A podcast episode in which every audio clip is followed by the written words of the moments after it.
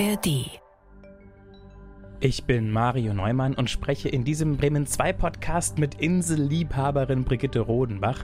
Ich habe die gebürtige Langeogerin zufällig in Bremen-Osterholz getroffen, obwohl sie planmäßig auf Mallorca sein müsste. Mein Mann und ich haben dann Urlaub gemacht. Jedes Jahr wollte er nach Mallorca, hatte auch Pläne, wenn wir älter sind, in Rente, dann ziehen wir dahin. Das war so sein Ziel und ich hätte es auch mitgemacht. Ich kam ja von der Insel, ich kannte eine Insel, war gar kein Thema. Und dann hatte er eines Tages eine Lungenentzündung, lag zwei Wochen im Bett. Er hatte Atemnot. Ich war, irgendwie war ich total fertig mit der Welt, weil mein Mann war plötzlich krank. Der war an sich nie krank und plötzlich fällt alles in sich zusammen. Er war ein Pflegefall. 14 Jahre hat Brigitte Rodenbach ihren Mann gepflegt. Eine anstrengende, aber auch schöne Zeit, erzählt sie. Eigentlich war sie Marktleiterin im Supermarkt, bis sie wegen eines Herzfehlers aufhören muss. Das fällt ihr schwer, weil sie Spaß an der Arbeit hat. Dann habe ich aber etwas gemacht, was ich eigentlich nicht sollte. Ich bin trotzdem in den Markt gegangen und habe so Kleinigkeiten gemacht ohne Bezahlung. Ich konnte nicht so loslassen von heute auf morgen. Aber es hat Ihnen gut getan, offensichtlich. Aber es hat mir gut getan, genauso die Pflege meines Mannes. Ich habe mit meinem Kardiologen darüber gesprochen. Da sagt er, Sie haben Abwechslung. Sie denken nicht, oh, ich bin ja so krank, oh, es tut ja so weh oder mir geht es ja so schlecht, sondern ich hatte eine Aufgabe und das war wichtig. Ich habe keine Medikamente genommen zu der Zeit. Mein Kardiologe sagte, ich wäre ein medizinisches Wunder. Ein Wunder ist auch, dass Brigitte Rodenbach einen Sohn hat, denn nachdem sie ihre Kindheit als Horrortrip abspeichert, will sie eigentlich keine Kinder. Warum es anders ist, erzählt sie jetzt hier in der ARD Audiothek. Hallo, Brigitte Rodenbach. Hallo, Herr Neumann. Es freut mich, dass Sie mich eingeladen haben. Ich bin sehr gerne gekommen, obwohl ich nicht wusste, was passiert. Ich war aber neugierig. Das ist, glaube ich, die wichtigste Voraussetzung, um bei einer Stunde Reden mitzumachen, dass man neugierig ist. Ich bin es auch. Ich weiß über Sie so gut wie nichts. Ich weiß, getroffen haben wir uns auf dem Gelände der Stiftung Eggesdorf. Das ist ein Anwesen, ein Pflegeheim, Altenheim, kann man sagen, zwischen Osterholz und Tenefa in Bremen. Das ist korrekt. Dann weiß ich, dass Sie 14 Jahre lang Ihren Mann gepflegt haben, bis Sie nicht mehr konnten. Auch korrekt. Ich weiß, dass Sie lange in Ostfriesland gelebt haben. Und ich weiß, dass Sie bei der Boutique zum ersten Mal shoppen waren. Kürzlich, die es da bei der Stiftung Eggesdorf gibt, diese mobile Modeboutique. Ja, ich habe nicht geshoppt. Die da immer beim Friseur aufgebaut wird. Aber Sie ja. haben mal geguckt. Gab's, ich hab gab's denn was? Nein, es hat mich schon interessiert. Meine Nachbarin hat mich mitgenommen. Ich wohne ja erst zweieinhalb Jahre dort. Ich bin dorthin gezogen wegen meines Mannes, der sehr krank war, COPD hatte. Sie müssten einmal kurz sagen, was COPD bedeutet. Chronisch obstruktive Lungenerkrankung. Das ist eine Krankheit, die bekommen Menschen, die sehr viel rauchen oder die viel mit Autoabgasen zu tun haben. Und mein Mann hat viel geraucht und hat auch bei Schmidt und Koch gearbeitet. Das ist so eine Autofirma. Hat ja. Ein Autohaus. Sein war er in der Werkstatt, oder? Autohaus. Nein, er hat Autos überführt. Und das war wohl ausschlaggebend, dies beides. Mein Mann hat aber viel im Ausland gelebt und ich weiß nicht, was er da geraucht hat. Ich weiß nicht, ob das diese Zigaretten waren, die es hier gibt, oder ob das ganz andere Zigaretten waren. Also ich weiß nur, ich habe ihn 14 Jahre gepflegt und dann war bei mir langsam. Ich konnte einfach nicht erreicht. mehr. Ich konnte einfach nicht mehr. Ich hatte aber eine Schwester, die ist mit in das Pflegeheim gezogen, die hat mich unterstützt und ist auch mit mir einkaufen gefahren, wenn es sein musste, weil ich durfte meinen Mann nie lange alleine lassen. Das war eigentlich ein sehr schönes Verhältnis, das wir hatten. Das ist leider zerbrochen dann. Moment, die Schwester ist mit zum Pflegeheim gezogen? Auch ja. Nach Bremen? Ja, wir wohnten beide in Bremen. Oder fangen wir mal so an. Wir sind beide Ostfriesen, wir sind beide auf Langeoog geboren. Ich bin von der Insel weggegangen, weil ich hatte ein Leben, das möchte ich keinem Menschen zumuten. Ich habe Schläge bekommen, ich habe Essensentzug gehabt und ich musste sehr viel arbeiten. Auf der Insel? Das war mein Leben als Kind und als bis zum 18. Lebensjahr. Das hört sich sehr, sehr gruselig an. Es war auch gruselig. Wenn meine Schwester ein Loch im Strumpf hatte, bekam ich die Schläge, nicht sie. Und welche Logik steckte dahinter? Ich denke mal, meine Mutter hat meinen Vater aufgehetzt. Und mein Vater kam abends nach Hause von der Arbeit und hat mich verprügelt oder zusammengeschlagen, sage ich eher. Mit Besen, Handweger, Schrubber, er hatte ein Holzbein zugetreten, egal was. Nicht? Meine Mutter war vielleicht unzufrieden mit ihrem Leben und das war auch der Grund, warum ich dann mit 18 Jahren die Insel verlassen habe. Mein Bruder war in Köln-Longerich stationiert und aus dem Grunde durfte ich dann auch gehen. Als was? Als Soldat? Als Soldat. Und ich habe dann in Köln einen wunderbaren Chef gehabt, der kam aus Hamburg. Wir haben uns super verstanden. Ich habe drei Jahre dort gelebt, habe zwischendurch meinen Mann kennengelernt mit 18 Jahren in der Stadthalle in Köln. Bei einem Konzert? Ja, ich kann jetzt den Namen nicht mehr sagen, welches Konzert das war. War aber ein tolles. Jedenfalls. So Rockmusik? Ja, wir waren beide so. Elvis Presley war damals die Zeit und nachher hatten wir Bruce Springsteen dann und wir waren uns musikalisch also beide einig. Und es war eigentlich ein schönes Leben mit meinem Mann. Wir haben mit 21 Jahren geheiratet und dann wollte ich meinem Mann meine Insel zeigen, meine Heimat zeigen. Langeoog. Da sind wir für einen Sommer auf die Insel gegangen und er fand das ganz toll. Er wollte sogar da bleiben, aber ich nicht. Ich konnte auf dieser Insel nicht mehr leben. Es waren zu viele negative äh, Verbindungen. Ja, ich wäre da nicht glücklich geworden. Das hat mein Mann verstanden und dann haben wir uns Bremen ausgesucht. Köln wollten wir nicht mehr. Mein Schwiegervater kam jeden Sonntagmorgen um neun, da waren wir gerade im Bett und da hatten wir echt keinen Bock drauf. Jedenfalls habe ich dann Bremen ausgesucht. Und das ging auch lange gut. Unser Sohn ist geboren dann ging mein Mann ins Ausland. Wollte er oder musste er? Er wollte. Er wollte noch etwas erleben. Er war der Meinung, dies konnte nicht alles sein, was bis jetzt passiert war. Und, und was war er damals? Als was ist er gegangen?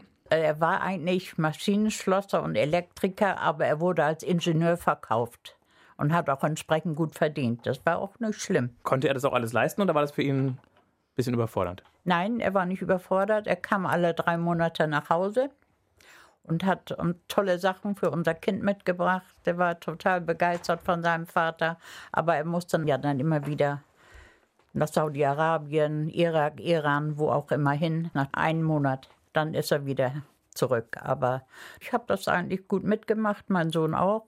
Wir hatten uns beide ja es war eigentlich keine schlechte Zeit, aber es ging über 14 Jahre. Das ist lang. Und darauf, mein Sohn ist von mir erzogen worden, gab es Probleme mit Vater und Sohn. Als der zurückkam, der hatte einen Unfall, er hatte eine Knieverletzung, musste zurück. Mein Sohn spielte bei Werder Fußball inzwischen und wir sind auch sehr oft da gewesen und es war auch eine schöne Zeit. Aber die beiden verstanden sich nicht besonders gut. Nicht? Mein Sohn wollte auch dann schon mal in die Disco und Papa sagte dann, muss das denn sein und so weiter. Aber wir waren ja auch mal jung, wir waren auch früher in der Disco oder wie auch immer das damals hieß. Tanzschuppen hieß das ja mehr als Disco. Ich habe dann immer dazwischen gestanden und habe dann aber auch beide dann so weit bekommen, dass sie sich vertragen haben. Und mit der Zeit lief es dann auch so. So, Später wurde ihr Mann dann auf jeden Fall schlimm krank. Dann kam das mit dem Pflegen und dann kam zu Hause nehme ich an. Mhm. Und dann kam der Umzug ins Pflegeheim, mhm. dort, wo ich sie getroffen habe. Ja, genau. Und da ist dann eine Schwester mitgezogen, hatten Sie ja gesagt, die auch dort mit hingekommen ist. Ja, die. Oder ist sie schon vorher zu Ihnen gezogen? Nein, die kam kurz danach. Genau, auch zu diesem Pflegeheim, ja. weil Sie dort auch noch selbst gewohnt haben und auch noch selbst gepflegt haben. Ja. Und aber eben die Unterstützung des Personals jederzeit in Anspruch nehmen konnten. Ja, habe ich aber noch nicht. Es kam erst kurz vor seinem Tod mit dem Personal. Das war genau vier Tage vor seinem Tod. Da habe ich das Personal in Anspruch genommen. Da kam der aus der Klinik und ich konnte nichts mehr mit ihm anfangen. Der war, sage ich mal jetzt hier, total. Jetzt haben Sie mit Ihrer Hand vor Ihrem Gesicht hin und her gewedelt. Entschuldigung. Das können Sie ruhig machen. Das heißt, Sie wollen damit ausdrücken mit der Handbewegung, er war dann verwirrt. Er war geistig total verwirrt. Ich konnte mich nicht mehr mit ihm unterhalten. Er hatte Löcher in den Armen. Das kam durch Medikamente. Da hatte ich wirklich Hilfe von der Pflege und von einer äh, Palliativärztin. Und ich war sehr dankbar, Die letzten vier Tage, die mein Mann noch hatte, die er aber leider nicht mehr wahrgenommen hat. Aber ich hatte Hilfe und das war wichtig. Ich hatte Unterstützung. Wir machen gleich weiter. Wir schauen kurz in diese Dose mit den kleinen Fragen des Lebens. Liebe Frau Rodenbach, Sie dürfen drei Zettelchen daraus ziehen, auswählen, aufhalten und beantworten. Bitte. Einfach laut vorlesen. Moment. Müssen Gäste bei Ihnen zu Hause die Schuhe ausziehen? Ja. Ja. Gut. Einfache Frage, einfache Antwort. Rauchen Sie auch im Bett? Nein. Sehr gut. Und haben Sie mal geraucht, ganz früher in den wilden Zeiten? Erzähle ich Ihnen sofort. Auf was können Sie im Alltag am ehesten verzichten? Auf Eggesdorf. Das ist da, wo Sie wohnen? Ja. Gut. Ich werde auch dort ausziehen. Also, dass jemand so kurz und prägnant antwortet, das hatte ich noch nie, Frau Rodenbach. Aber die waren ja einfach, die Fragen. Die waren einfach. Deswegen sind es ja auch die kleinen Fragen des Lebens. Ja. Nachher kommen noch die großen. Also, so. die Schuhe ausziehen, machen das auch immer alle? Hören die Leute da auf Sie?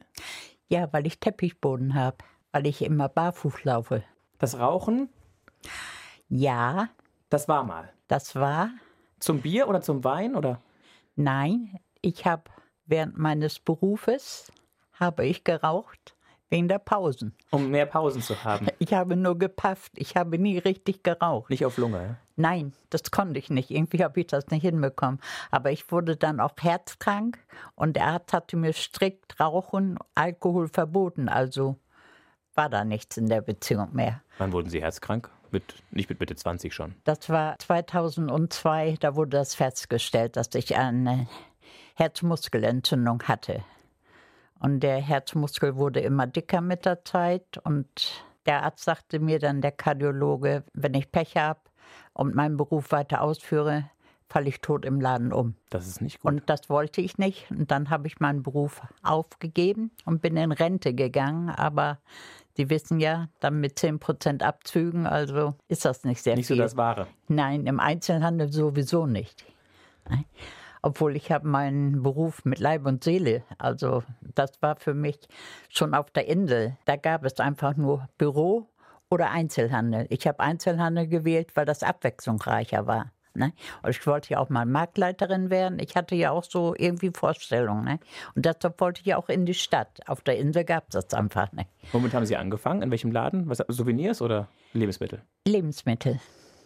Da musste man auch dann die schweren Kartoffelsäcke schleppen. Also ich hätte vielleicht doch ins Büro gehen sollen, aber da war es zu spät.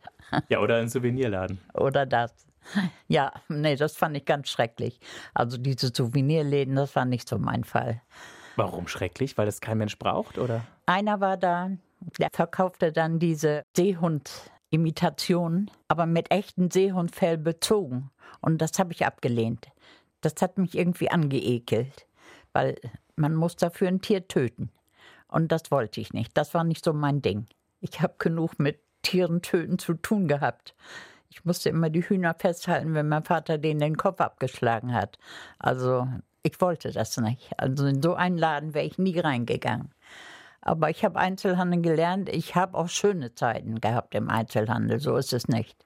Es waren nicht nur schwere Kartoffeln. Nein, auf keinen Fall. Es war wirklich, ich wollte Marktleiterin werden. Und mhm. daraufhin habe ich gearbeitet. Und das habe ich auch geschafft. Um sieben Uhr begann eigentlich meine Zeit. Ich bin immer schon um fünf hin und habe dann schon allerhand vorgearbeitet. Und das machte mir auch Spaß. Damit Sie früher gehen können? Nein, damit wir morgens, vor der, bevor wir geöffnet haben, noch eine halbe Stunde für uns für einen Kaffee hatten. Denn wir waren vom Personal hier fünf, sechs Leute und damit wir in Ruhe noch einen Kaffee trinken konnten, uns ein bisschen unterhalten über den kommenden Tag. Das war mir sehr wichtig. Und um sieben ging dann das Geschäft auf, war es dann geöffnet? Ja. Es hat auch Spaß gemacht. Ich hätte es auch weitergemacht, aber mein Herz machte nicht mehr mit. Dann war im Schluss. Ja, und kurz danach kam dann mein Sohn mit einem Hirntumor. Er war verheiratet in Hamburg. Die besuchten uns. Und ich habe wirklich in der Küche gestanden, Essen gemacht und mich gefreut, weil ich gedacht habe, da kommt Nachwuchs. Ich war auf einem falschen Wege, völlig falschen Wege. Ich komme, sie saßen alle im Wohnzimmer und alle mit keinen fröhlichen Mienen. Ja. Und dann wurde mir klar, da ist irgendwas anderes im Busch. Alle heißt? Ihr Sohn, die Schwiegertochter? Ja, und mein Mann. Okay. Ich fing an mit der Krankheit, dann kam mein Sohn mit dem Hirntumor. Meine Schwiegertochter hat sich dann nach einer gewissen Zeit scheiden lassen. Und mein Sohn ist dann nach, von Hamburg nach Hannover gegangen, von Berufswegen auch. Und zum Glück, da gibt es eine sehr gute Uniklinik und die haben ihm geholfen. Nach drei Jahren war der Hirntumor wie weggeblasen. Seitdem ist auch Ruhe oder ist wieder was aufgetaucht? Nein, ist nichts mehr. Ist alles gut. Er ist geheilt. Nach fünf Jahren dann wurde getestet, wurde untersucht und es war nichts mehr. Und er ist einige Male zur Untersuchung gewesen und es war alles weg. Zum Glück.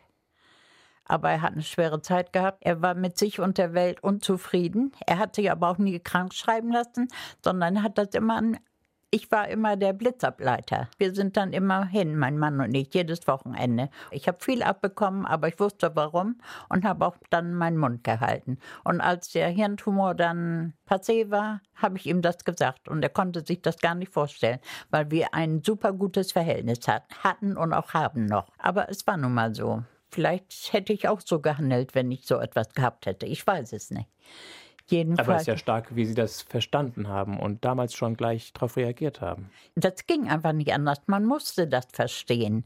Ich empfand es jedenfalls so. Man hat ja auch Internet und so weiter. Wir haben uns dann schlau gemacht, mein Mann und ich, und wir wussten dann Bescheid, was passieren kann. Nicht? Es gibt ja auch viele Menschen, die das nicht überstehen.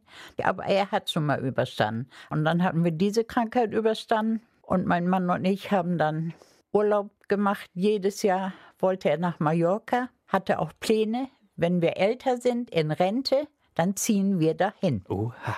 Ja. Das war so sein Ziel und ich hätte es auch mitgemacht. Ich kam ja von der Insel, ich kannte eine Insel, war gar kein Thema. Und dann hatte er eines Tages eine Lungenentzündung auf der Insel. Lag zwei Wochen im Bett und das war dann der Urlaub. Und hier zum Arzt und er sagte, nein, also so schlimm ist das nicht, das ist auch mehr wohl eine Bronchitis. Und so hieß das dann einige Jahre, er hat eine Bronchitis. Er hatte keine Bronchitis. Er hatte COP. Er hatte COPD. COPD. Ja. Chronisch obstruktive Lungenerkrankung. Er hatte Atemnot. Ich war mit ihm auf Mallorca. Da wollte er mir unbedingt ein Parfum kaufen und musste einen langen Weg gehen. Wir waren im Hotel außerhalb und er kam und kam nicht wieder. Es dauerte sehr lange. Ich bin immer zum Strand. Also mich hat das nicht interessiert, was er da machte. Wir gingen beide unsere Wege da. Und nach sehr langer Zeit kam er zurück, außer Atem, hatte aber das Parfum dabei. Also das hat er noch geschafft, aber dann war Schluss. Dann konnte er nicht mehr. Ich habe am Flughafen einen Rollstuhl organisiert für meinen Mann. Die waren alle sehr nett und hilfsbereit, muss ich sagen, in Spanien. Und der Pilot im Flugzeug hat das dann gleich weitergegeben nach Bremen. Da stand auch gleich ein Rollstuhl parat für meinen Mann. Also es lief sehr gut. Wie hat sich das für Sie angefühlt, Frau Rodenbach, in dem Moment, als Ihr Mann dann da ankam mit dem Parfüm, aber völlig außer Atem und dann im Hotelzimmer bleiben musste? Was waren so Ihre Gedanken, Ihre Gefühle? Meine Gefühle und meine Gedanken, die kann ich Ihnen eigentlich gar nicht beschreiben. Ich war, irgendwie war ich total fertig mit der Welt, weil mein Mann war plötzlich krank. Der war an sich nie krank und er ging auch sehr selten zum Arzt. Und plötzlich fällt alles in sich zusammen. Er war ein Pflegefall. Wir sind hier zum Lungenfacharzt und er hat gleich gesagt, Pflegegrad 2, glaube ich, war es am Anfang. Und das steigerte sich sehr schnell auf drei und vier. Jedes Jahr eine Stufe höher. Und er konnte dann am Ende gar nicht mehr ins Bad gehen, doch? Nein, das konnte er nicht mehr. Er konnte mit Pflegegrad 2 war das noch machbar. Der konnte sich noch rasieren, konnte noch Zähne putzen und geduscht habe ich ihn aber da schon. Und mit Pflegegrad 3 wurde es immer schlechter dann. Er hat allerdings äh, auch da noch sich rasiert und die Zähne habe ich geputzt. Er hatte zum Glück Zähne zum Rausnehmen. Also Zähne vom Zahnarzt. Dann habe ich ihn geduscht Ist und ihn ich musste ihn dann noch anziehen inzwischen. Er konnte sich auch nicht mehr anziehen. Ich finde das toll, wie Sie, wie Sie gerade gelacht haben, als Sie von den Zähnen gesprochen haben. Wie war das damals das Verhältnis zwischen Ihrem Mann und Ihnen? War das auch so humorvoll? War das auch so wohlwollend und so zugewandt? Oder hatte, also kam er gut damit zurecht, dass er von Ihnen abhängig war? Ja, damit kam er sehr gut zurecht. Er war sogar sehr dankbar, muss ich wirklich sagen. Ne? Er sagte auch, hätte ich eine andere Frau gehabt, ich glaube, hätte nicht jede Frau mitgemacht. Aber für mich war das selbstverständlich, weil ich hatte einen Vater, der hatte im Krieg ein halbes Bein verloren. Und daher wusste ich, wie es ist, wenn man Menschen pflegen muss. Wie ein Mensch ist, der Hilfe braucht. Der beeinträchtigt ist. Ja. Und so habe ich ihn dann gepflegt und wir haben auch noch viel Spaß gehabt. Es ist nicht so, dass das gar nichts mehr war so, sondern wir sind viel. Er hatte dann einen Rollstuhl. Mit Motor oder? Erst selber? ohne, ich musste ihn schieben. Und dann dachte, hat der Lungenfacharzt dann einen Antrag bei seiner Krankenkasse gestellt, dass er einen Rollstuhl mit Motor bekommt. Und dann sind wir beide in den Weserpark gefahren. Und dort hat er viel Zeit verbracht. Er ist alleine los dann und hat dann in den Geschäften geguckt. Also Lassen Sie er war, raten, er hat wieder Parfüm gekauft. Ja, nein, da nicht mehr. Da hat er mir die Uhr gekauft. Er war technisch sehr interessiert. Er war dann im Mediamarkt drin und, und all diese Märkte, wo ich eigentlich kein Interesse dran hatte. Und es war ihm vermutlich auch wichtig, die Eigenständigkeit noch ja, er war noch, noch in haben. der Beziehung noch eigenständig. Ja. Das sollte auch so bleiben. Ich wollte es ja auch gerne. Ne? Hm. Ich wollte ja nicht, dass er total abhängig ist von mir. Das war nicht mein Ansinnen überhaupt. Und Sie hatten nicht. auch keine Sorge, dass er irgendwie plötzlich dann weniger Luft bekommt, nicht mehr genug Luft bekommt? Nein, er hatte ein Sauerstoffgerät. Das habe ich ihm dann befestigt am Rollstuhl, also ein tragbares. Und zu Hause hat er so ein großes, so ein Stand Jedenfalls war er mit Sauerstoff gut versorgt. Sein damaliger Arbeitgeber hat mit ihm gesprochen. Ihm ist es aufgefallen, dass er nicht mehr so konnte. Und er hatte auch Angst, dass er einen Unfall baut. Und dann haben die sich ausgesprochen und haben dann beschlossen, dass er kündigt oder im beiderseitigen Einverständnis geht. Und dann hatte ich ihn nur noch zu Hause. Und es war aber auch ein gutes Abkommen, auch wirtschaftlich kam, ja, kam ja. er damit über die Runden und kam Sie da als, als, also wir, als Paar, wir als kamen sehr gut Familie sogar. Ja. über die Runden. Ich habe dann Pflegegeld bekommen. Und Sie haben da wo gewohnt? In welchem Stadtteil eigentlich? Wir haben in Bremen-Osterholz gewohnt, genau. Eigenes Haus oder eine Wohnung? Nein, wir hatten eine Wohnung. Zur Miete? Und da, ja, und da Mit musste Balkon? ich, ja, da musste ich den Rollstuhl die Treppen runterschleppen Oh, oh. und wieder hoch. Und das wurde mir auch zu viel. Dann sind wir umgezogen nach Aarbergen. Da gab Sie es einen. Aufzug. Ach, es gab einen Aufzug. Ja, Sie wollten nicht ganz unten wohnen. Wir hatten eine Penthouse-Wohnung. Oha. Ja, die Aussicht war einmalig. Die war und vor allen Dingen Silvester toll, ganz fantastisch. Und wie lange waren Sie da? Für fünf Da- Jahre, zehn Jahre? Vier, vier Jahre. Und dann wurde das mit meinem Mann immer schlimmer. Er war auf Pflegegrad 4 inzwischen, war mehr oder weniger bettlägerig, kam von einer Klinik in die andere. Statt einen Antrag bei der Krankenkasse zu stellen, warf man ihn immer raus nach sieben Tagen. Und nach sieben Tagen konnte er sich nicht erholt haben. Ich habe aber auch das Gefühl, dass in den Krankenhäusern die Menschen mit solchen Menschen wenig Erfahrung haben. Mit Pflegefällen, sage ich mal. Jedenfalls hat, hat man ihn von Achim dann nach Rothenburg geschickt. Ich bin dann zweimal die Woche hingefahren und da kommt dann meine Schwester ins Spiel. Die hat mich gefahren, weil ich keinen Führerschein machen durfte wegen des Herzens. Die lebte auch in Bremen. Wir lebten in vier, Nummer 54 und sie in 36. Ja, es lief eigentlich alles gut, bis dann mein Mann nach Hause kam und nicht mehr zurechnungsfähig war, überhaupt nicht. Aber laut Arztbericht ging es ihm wesentlich besser. Den habe ich noch, den werde ich auch behalten. Zu Hause war dann in Aarbergen.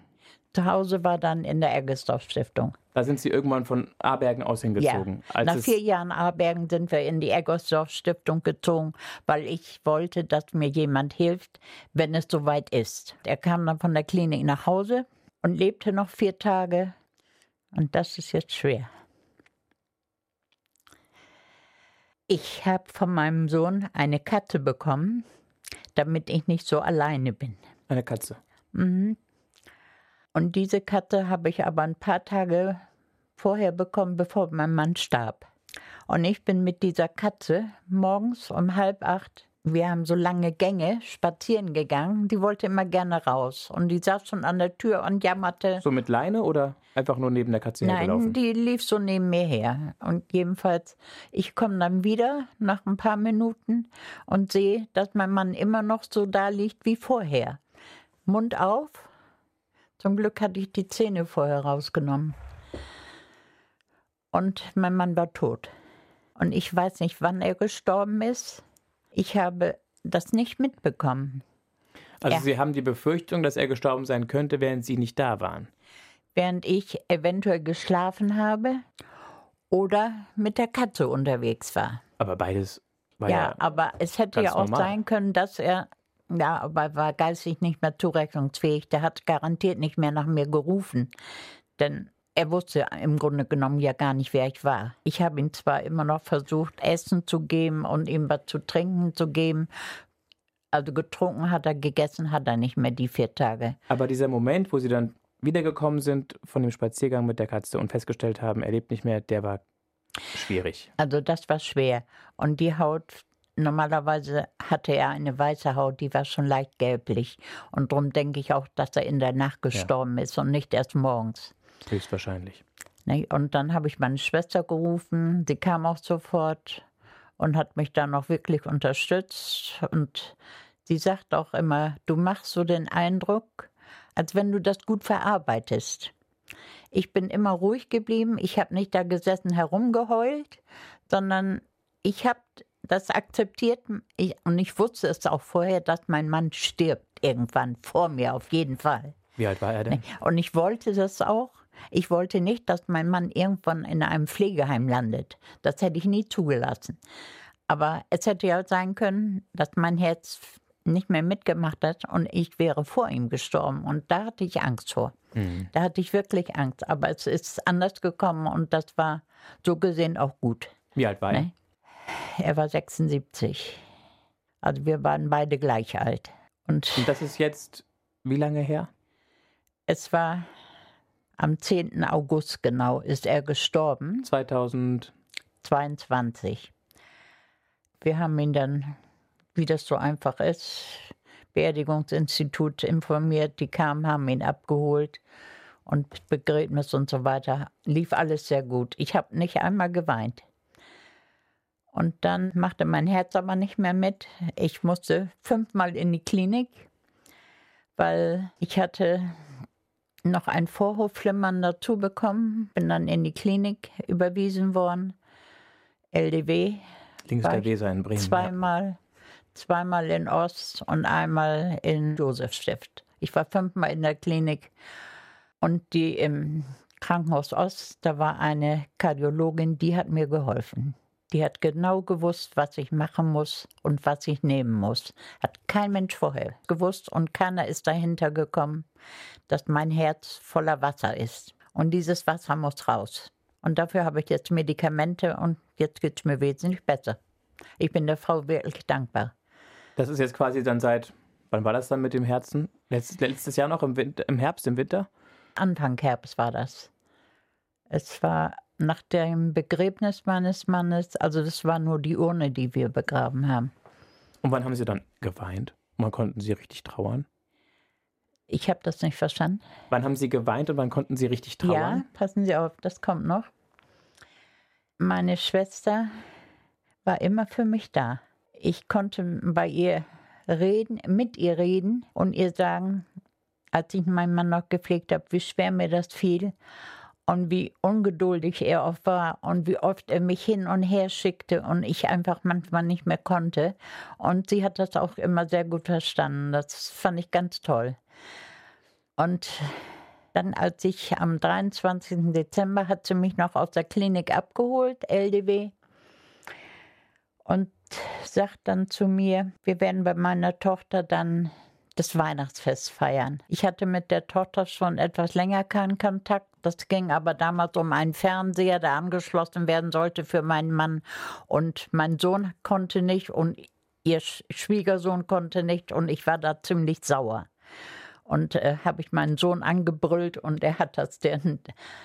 ihrem Schwiegersohn weitergegeben. Der kam aber dann, hat den Fernseher doch angeschlossen und dann lief das auch. Und alle waren der Meinung, ich wäre deshalb noch sauer, aber war ich nicht. Ich war überhaupt nicht mehr sauer. Es lief ja.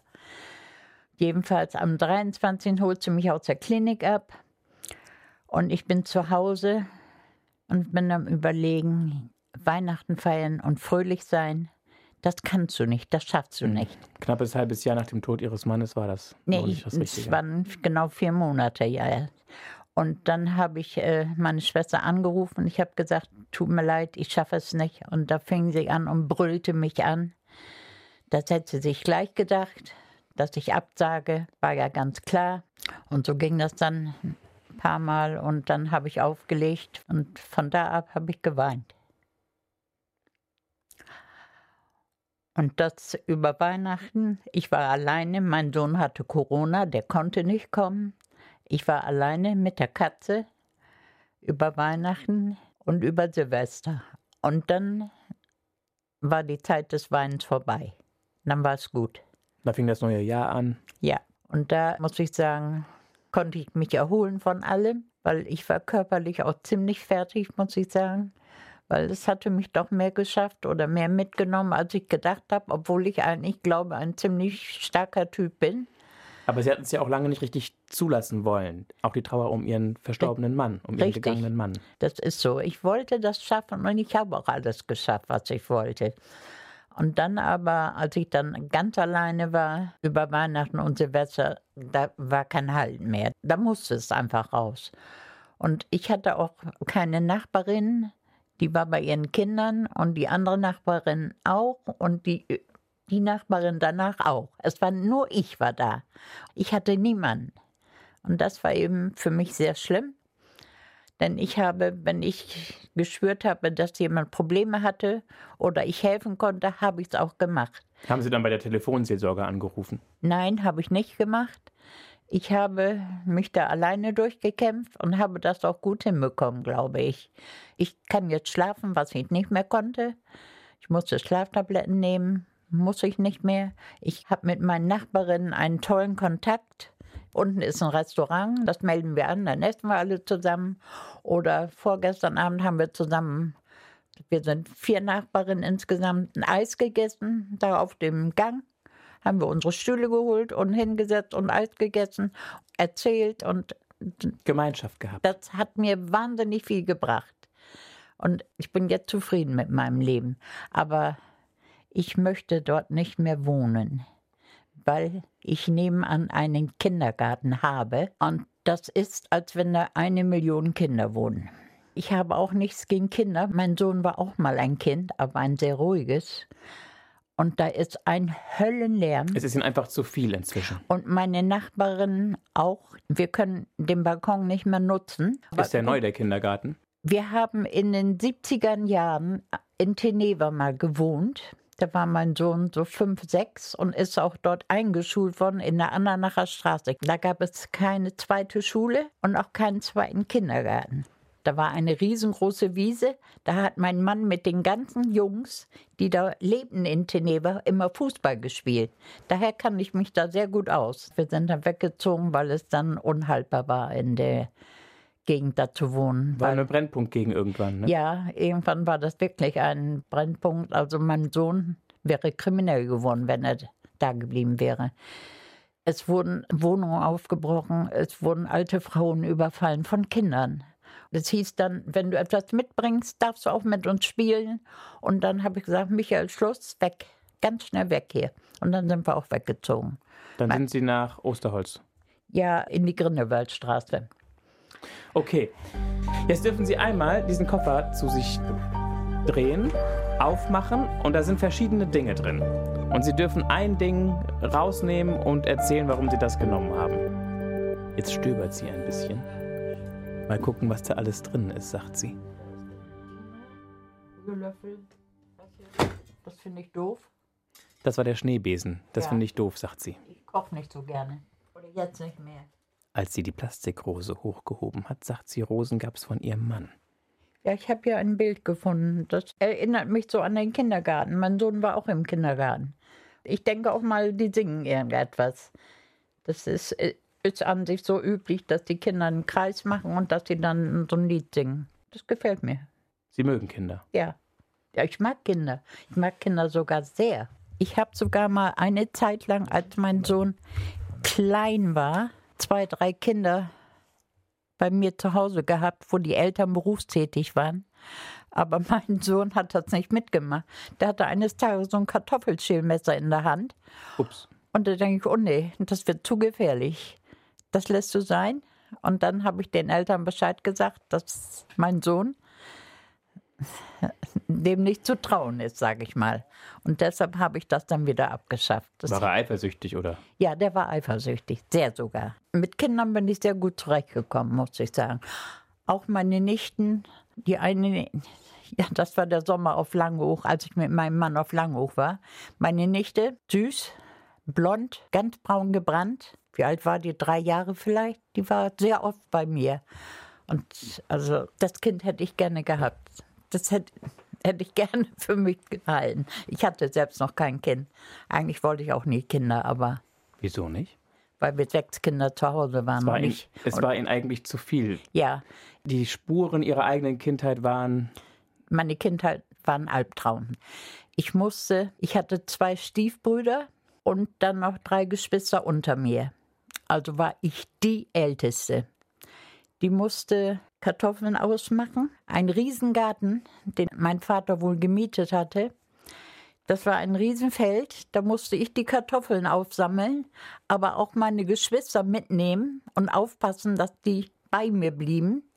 Aber die hätten ja mitsammeln können. Oder sollten die nicht mitsammeln? Die, die waren zu klein. Ach so. Ich war die Älteste. Ich, wie alt war ich vielleicht? Und Ich, aber die beiden Stiefbrüder, waren die nicht älter? Die waren älter. Und die hat, glaube ich, mein Vater auch nie so richtig akzeptiert. Die waren dann schon berufstätig. Ich war vielleicht zwölf Jahre alt, schätze ich mal. Ich musste jedenfalls die, die zwei immer mitschleppen. Aber ich fand das schrecklich. Ich habe nie spielen dürfen. Ich durfte schon einmal im Winter Schlitten fahren. Wir hatten einen Wasserturm auf der Insel. Der ging genau bis vorm Dorfkrug. Dieser Weg mit dem Schlitten. Und dann, wenn meine Schwester dann, wie gesagt, ein Loch im Strumpf hatte oder einen Knopf verloren hat, dann bekam ich wieder Schläge und so ging das laufend. Und das ist die gleiche Schwester, die ihnen später auch geholfen hat. Mhm. Das heißt, sie waren nicht sauer auf die Schwester. Die wusste von nichts. Ach so. Die wusste das gar nicht, dass ich immer solche Prügel bekommen habe. Und wenn sie gesagt haben, das finde ich jetzt unfair, wie haben ihre Eltern reagiert? Ich konnte mit meinen Eltern nicht reden. Das war gar nicht möglich. Das ging eigentlich, bis ich in die Lehre kam. Aber wissen Sie, warum Ihre Mutter das gemacht hat? Haben Sie eine Erklärung Nein. gefunden irgendwann? Meine Mutter war, denke ich mal, unzufrieden mit ihrem Leben, weil mein Vater des Öfteren mal mit seinen Kollegen unterwegs war Loszog. und Jetzt machen Sie eine Handbewegung, wie wenn man ein Glas ja, kippt. genau. Und dann kam er oft volltrunken nach Hause. Und ich denke mal, aus dem Grunde war meine Mutter mit ihrem Leben auch unzufrieden. Jedenfalls bin ich dann in die Lehre gekommen. Eines Tages stand ich im Laden. Damals gab es noch diese Ladentheken. Und habe mich so festgehalten. Ich konnte nicht stehen. Ich hatte wahnsinnige Schmerzen. Und da sagt meine Chefin, was ist mit dir los? Und dann habe ich ihr meine blauen Flecken gezeigt, An den Beinen. Am ganzen Körper. Also überwiegend war das der Rücken. Und da sagt sie, geh oben ins Gästezimmer. Und dann haben sie mit meinem Vater geredet. Und dann war es vorbei mit den Schlägen. Dann bekam ich keine Schläge mehr. Aber 14 Jahre immer Schläge, also das prägt einen Menschen. Ich habe mir geschworen, wenn ich selbst mal ein Kind habe, was ich an sich nicht vorhatte, aber wegen meines Mannes, der gerne Kinder mochte, habe ich mich dann zu einem Kind, Durchringen können. ja, wirklich Haben Sie, haben Sie mit Ihrem Vater darüber gesprochen dann hinterher, als es vorbei war? Als Sie älter wurden, als Sie verheiratet waren? Haben Sie ihn mal darauf angesprochen, was das eigentlich sollte damals? Nein, habe ich nie gemacht. Es war für mich immer eine Person, vor der ich Angst hatte. Immer. Er hat uns auch einmal in Bremen besucht. Da ist er mit meinem Mann ausgegangen in eine Gaststätte und kam völlig betrunken wieder nach Hause. Und das hat mich äh, zu uns nach Hause. Das hat mich wieder an alles erinnert. Ich konnte mit ihm einfach nicht reden. Das war nicht möglich. War er Alkoholiker? Nein, überhaupt nicht. Der trank auch nur, wenn er überredet wurde von seinen Arbeitskollegen, komm, wir gehen mal eintrinken. Sonst hat er äh, zu Hause aus kaum. Gut, sie spielten, früher war das so üblich, so Skatrunden dann. Und äh, da haben sie auch ein bisschen getrunken, aber er war nie betrunken oder so. Das kann ich nicht sagen. Er war kein Alkoholiker. Für mich war meine Mutter der springende Punkt, weil sie ihm immer gesagt hat, die hat das gemacht und die hat das gemacht. Und du musst sie bestrafen. Und konnten Sie sich mit Ihrer Mutter aussprechen? Nein, konnte ich auch nicht. Ich weiß nur, ich habe dann nachgerechnet, die mussten heiraten. Damals war das ja so. Sie muss schwanger gewesen sein mit mir. Und die haben im Januar geheiratet. Im August bin ich geboren. Also war sie schwanger, als sie geheiratet haben. Vielleicht war das der Grund. Ich weiß es nicht. Das ist quasi dann die, die Vermutung, dass es daran liegt, dass, dass Sie der Grund sind, dass sie dann diesen Mann ehelichen musste, den sie ja. vielleicht auch nicht wirklich so geliebt hat, wie sie gerne jemanden ich geliebt hätte, mit dem an. sie eine Ehe Und führt. ich war ein Mädchen und kein Junge. Ist doch toll. Ich glaube, auch das spielte eine Rolle. Hat sie aber nie gesagt. Nein, aber ich habe das irgendwie so empfunden. Mein Vater war irgendwie enttäuscht. Nach mir kam dann noch, noch ein Mädchen. Ihre Schwester? Ja. Und dann kam ein Junge. Und da war er total glücklich. Und ich denke mal, er war bei mir sehr enttäuscht, weil ich ein Mädchen war. Ist doch eigentlich total bekloppt, oder? Ja, war aber früher so. Also die mussten ja immer alle einen Jungen haben als Nachfolger und der Name musste weiter existieren, war ja so. Was hat Ihr Vater gemacht beruflich? Mein Vater war Beamter, der war auf dem Bahnhof angestellt als Bahnhofvorsteher. Und er war im Gemeinderat. Also er war sehr angesehen, muss ich sagen. Er hatte auch ein Händchen für Obst, Gemüse. Er hat alles selbst gemacht. Er konnte auch alles. Aber er ist immer wieder ausgerastet, wenn ich angeblich. Einmal habe ich allerdings etwas gemacht. Da habe ich Zigarettenkippen gesammelt und hatte die in der Turnhose. Und meine Mutter hat das entdeckt, hat es ihm natürlich gleich gesagt und schon hatte ich wieder Schläge. Ich wollte mal eine Zigarette probieren, da war ich aber sicherlich schon 14. Aber hat nicht geklappt. Also das war meine Schuld, das weiß ich. Das wusste meine Schwester auch. Aber alles andere wusste sie nicht. Und haben Sie es ihr gesagt, später mal, dass Sie immer die Schläge einstecken mussten, wenn Sie irgendwie ja, das habe ich ihr gesagt. Und sie sagt, ich habe das nicht gewusst. Ich habe das nicht mitbekommen. Denn er hat mich immer mit ins Wohnzimmer genommen und das Wohnzimmer war heilig. Es spielte sich das ganze Leben in der Küche ab. Und, und abends gingen wir schlafen und im Wohnzimmer hatten wir eigentlich nur Weihnachten etwas zu suchen, wenn mal Geburtstag war. Also wie gesagt, das Wohnzimmer war heilig. Und da ist er mit mir reingegangen und da hat er mich geprügelt. Und manchmal bin ich dann, wir hatten einen sehr langen Flur. Wir hatten ein Ostfriesenhaus, ich weiß nicht, ob Sie das kennen. Das sind so langgestreckte Häuser. So einmal so gerade und einmal so in der Wiege. Also es war ein großes Haus, aber ein flaches Haus. Und dann hat er mich durch den ganzen Flur geprügelt. Also, Hässlich. das war nun mal so. Ich haben, hab, Sie, haben Sie es ihm vergeben, verziehen? Ich habe nachher wenn wir nach Langeoog gefahren sind, mein Mann und ich, sehr gut mit meinem Vater geredet. Wir hatten gute Gespräche. Er hat auch gesagt, er hat mich vermisst. Und da habe ich auch dann gedacht, du sagst auch nichts mehr. Das bringt nichts mehr. Ich konnte ja nichts mehr rückgängig machen. Er hat geweint, wenn wir wieder gefahren sind. Also meiner Ansicht nach waren es auch echte Gefühle. Ja, und irgendwann ist er gestorben dann mit 59. Das ist früh. Ja, er hatte, er ist im Krieg auf eine Mine getreten. Er hatte ein halbes Bein, also anderthalb Bein noch. Und er hatte auch immer Schmerzen. Vielleicht spielte das auch eine Rolle.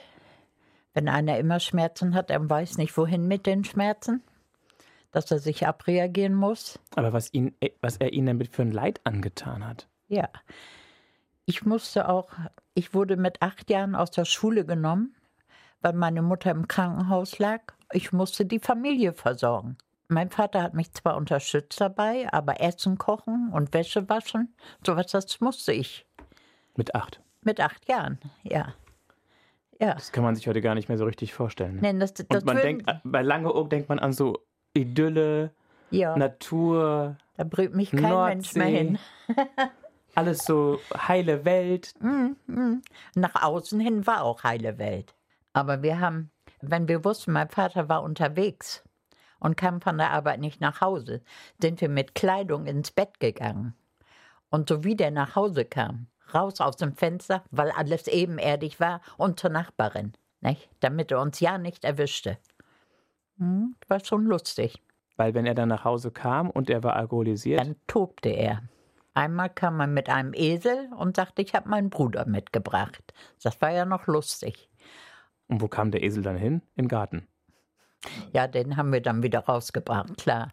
Wir hatten nur einen Esel auf der Insel. Ich weiß gar nicht, wo der hingehörte, aber jedenfalls haben wir den wieder zurückgebracht. Und dann fing er an, die Gardinen herunterzureißen, trat in den Kühlschrank und demolierte so die Möbel dann so. Ja. Nicht? Bis er dann äh, irgendwann so müde war, dass er schlafen ging. Und das kam wie oft vor? So einmal im Monat oder einmal im halben Jahr? Nee, äh, alle halbe Jahre vielleicht. Also sehr oft kam es nicht vor. Wir mussten aber dann ab und zu mal neue Möbel kaufen. Und neue Anstatt dass, er, anstatt dass er mal erzählt hätte, was er für Traumata aus dem Krieg hat, oder? Und das irgendwie mal angeht. Gut. Gut, aber das war der Grund, warum sie eigentlich keine Kinder wollten, weil ihre Kindheit Ja, einfach ein Horrortrip war. Ja. Sie haben ein großes Defizit an Zuwendung und Liebe und Nähe gehabt als Kind. Ja, Liebe gab es nicht und Nähe auch nicht. Gar nichts in der Beziehung.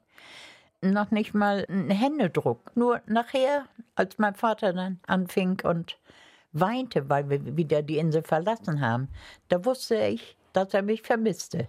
Aber da war es zu spät. Nicht? Da war alles gelaufen. Tja, so war mein Leben. Und drum, äh, ich war mal bei einer Psychiaterin. Da hatte ich aber Nackenprobleme. Das hatte mit der Gesundheit was zu tun. Und da sagte sie zu mir, sie hätten ein Buch schreiben sollen über das, was sie erlebt haben. Wir kommen jetzt mal zu den großen Fragen. Liebe Brigitte Rodenbach, Sie dürfen wieder drei Zettel ziehen und laut vorlesen und die Fragen beantworten. Gab es verbotene Lieben in ihrem Leben? Nein, ich habe nur einen Mann geliebt. Das war mein Mann. Das ist gut. Schön, wenn es so kurze Antworten gibt. Wenn wir zeitlich schon so. Das kann ich jetzt schlecht vorlesen. Das tut weh. Glauben Sie, dass Sie Ihre große Liebe schon getroffen haben? Habe ich.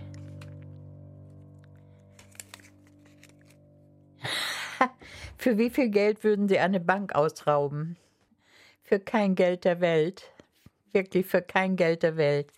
Weil sie die Nerven nicht hätten. Nein, das Geld, was ich brauche, habe ich.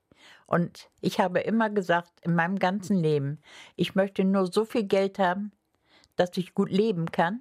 Mein Mann und ich, wenn wir so alt sind und wegziehen wollen, nach Mallorca ziehen wollen, dass unser Geld reicht, unsere Rente reicht, mehr brauche ich nicht. Ich wollte nie reich sein, wie meine Mutter, sondern ich wollte einfach nur so viel, damit wir auskommen. Mehr nicht. Das war's. Dankeschön. Gerne. Sie, wissen Sie was? Dass das schwer ist, ist ja auch was Tolles. Im Prinzip können Sie ja dankbar sein, dass Sie die Liebe Ihres Lebens getroffen Ja, haben. ich habe nur wirklich nur einen Mann in meinem Leben. Also kennengelernt habe ich schon mehr, aber das war eben die Liebe meines Lebens. Und meine Mutter sagte damals noch, der hat ja gar nichts. Weil sie immer nur auf das Materielle geschaut Ja, hat. die war materiell sowas dann eingestellt. Ich fand das ganz schrecklich.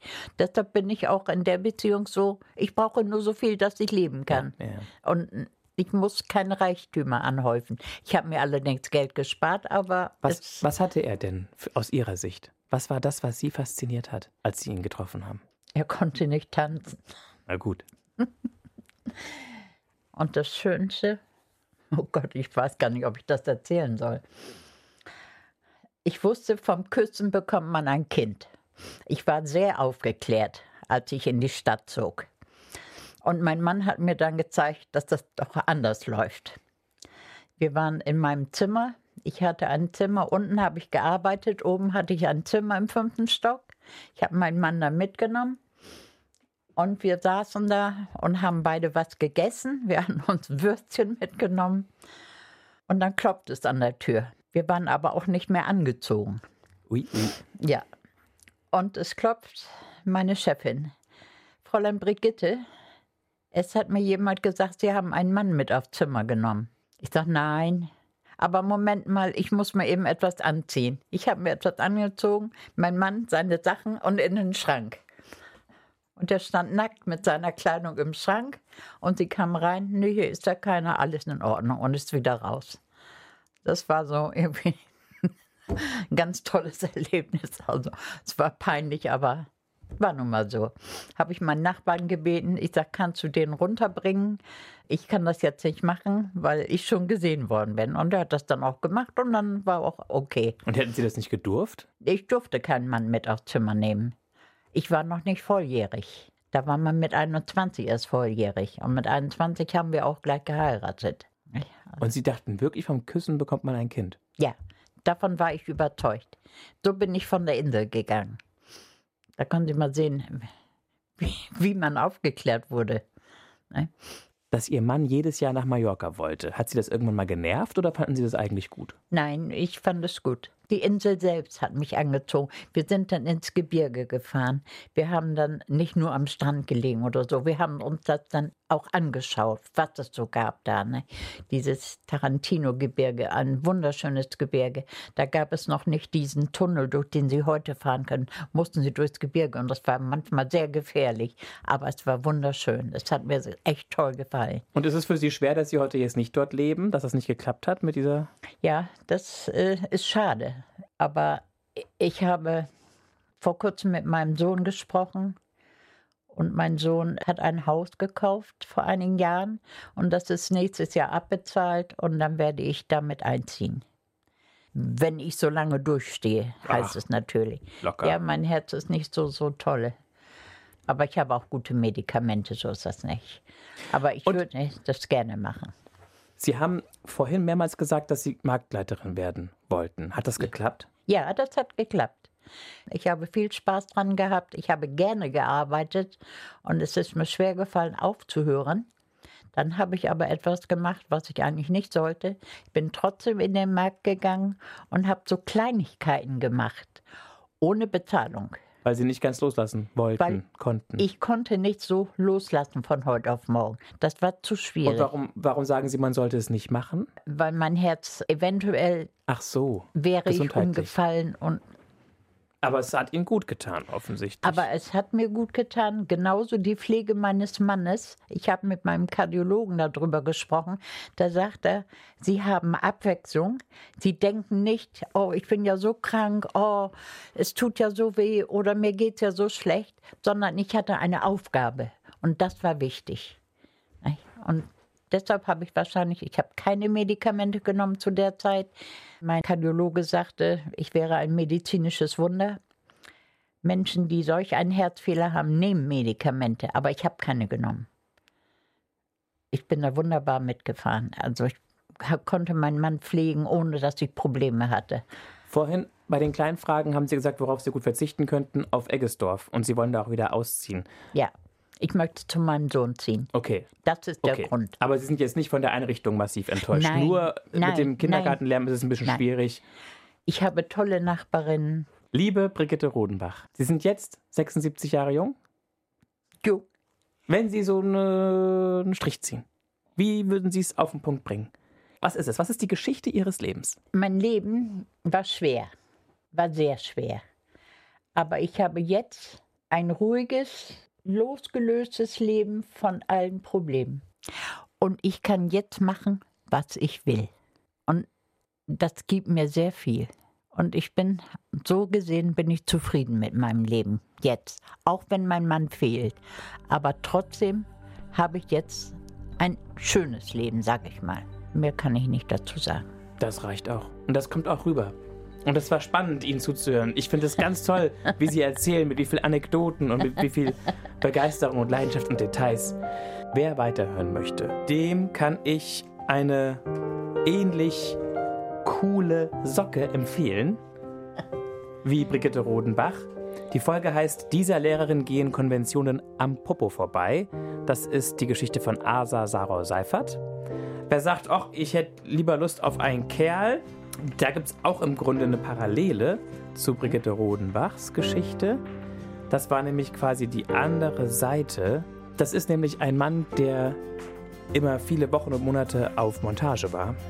Aha. Und die Geschichte heißt Goldene Hochzeit trotz Jahrzehnten auf Montage. Das ist Peter Begerow, der da erzählt. Ich bin Mario Neumann. Wir hören uns.